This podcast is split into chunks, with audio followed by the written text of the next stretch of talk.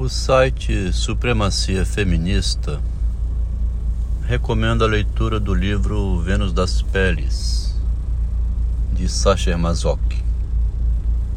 Neste livro encontra-se o contrato, um contrato entre a senhora Wanda von Dunayev e o senhor Severin von Kuziemski.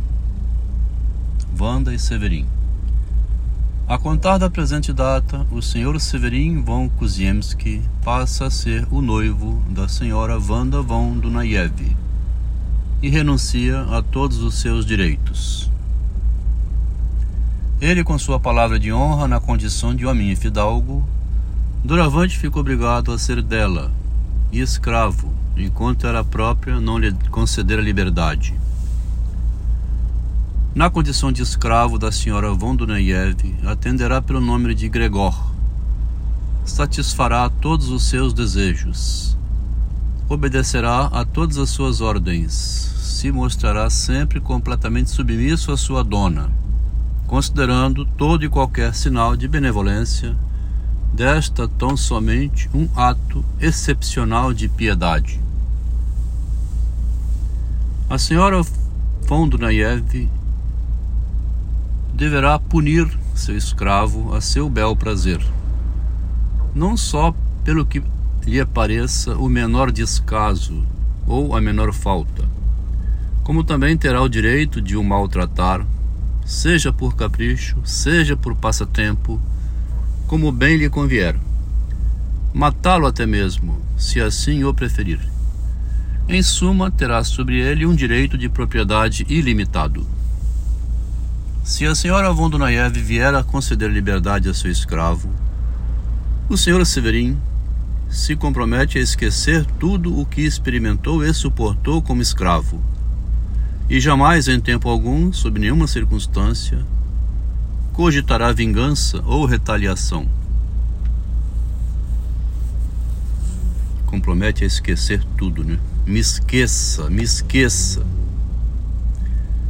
De sua parte, a senhora von Dunayev compromete-se na condição de dona de seu escravo, sempre que possível, a se apresentar com peles, especialmente quando tiver intenção de ser cruel para com ele. Nestes termos encontram-se concórdias na presente data. A vítima, que também assina o contrato, não apenas está de acordo com as cláusulas que colocam em risco sua integridade física e moral, mas é justamente quem, a partir de seu desejo de submissão, propõe tais cláusulas. Este contrato aparece no livro Vênus das Peles. É uma zombaria né, que o Sacher Masoch criou no livro dele para exagerar as cláusulas de um contrato de casamento onde o homem é o servidor de uma mulher. O Sacher Masoch, ao publicar esse livro, quis criar uma filosofia. Ele quis, ele era filósofo, né? Ele se colocava na condição de filósofo, um homem do pensamento, e que nesse modo de escrever não foi compreendido.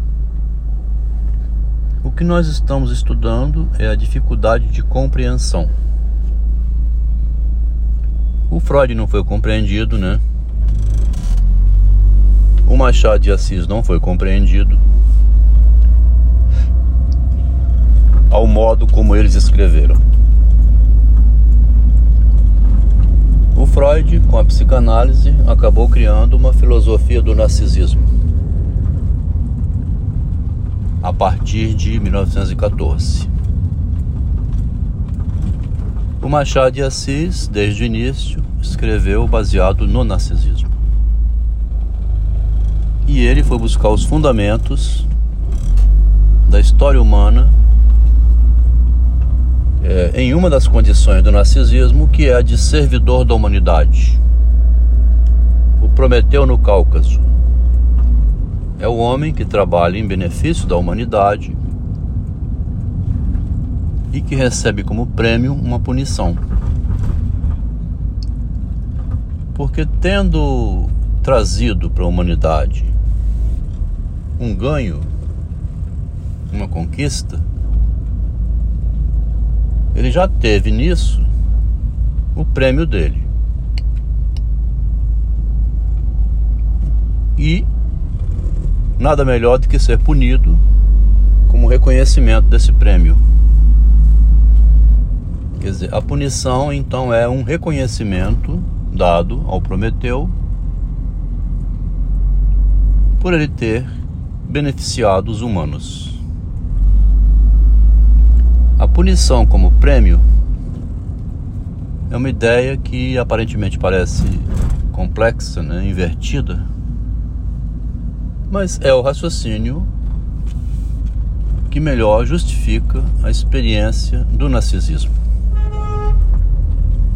Isso porque o reconhecimento social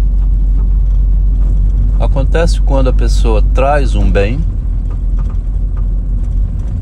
e seria elevada a um herói dessa comunidade.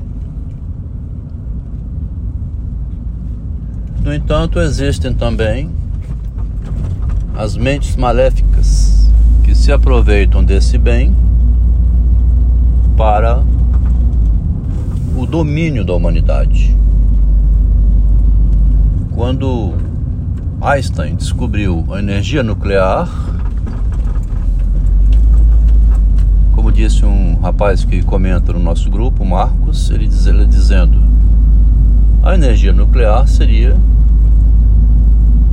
para o bem da humanidade, mas ela é um perigo. E o perverso pode querer se apropriar deste bem que é um perigo para o domínio da humanidade. Então nós caímos num paradoxo trazer o bem para a humanidade torna-se um perigo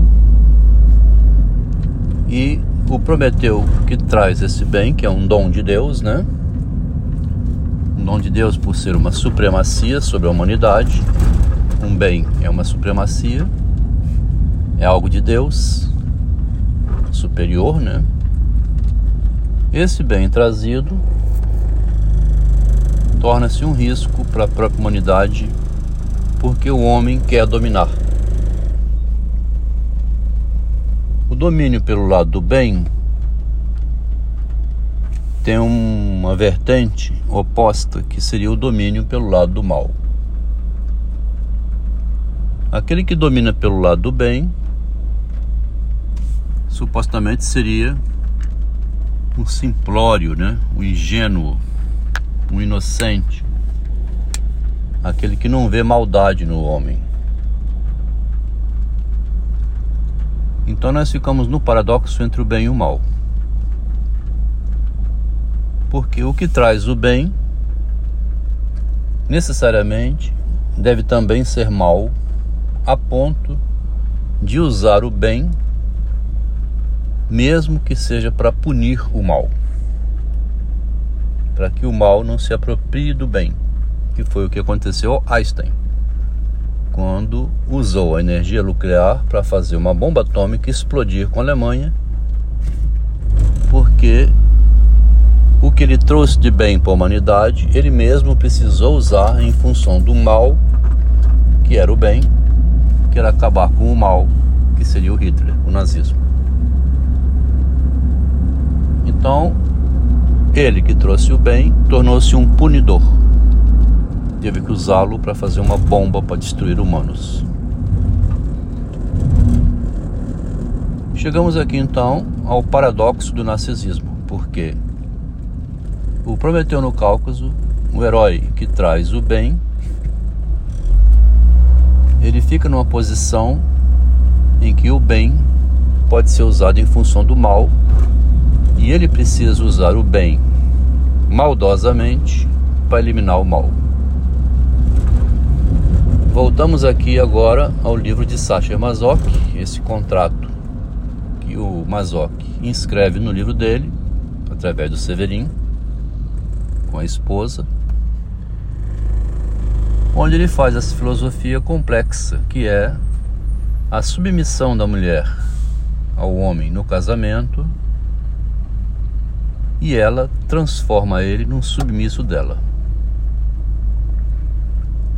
Com o feminismo atual, o poder, lá que estávamos falando em Einstein, o poder, o empoderamento, o chefe do casal ou da sociedade, nessa vertente feminista, é a mulher que pretende.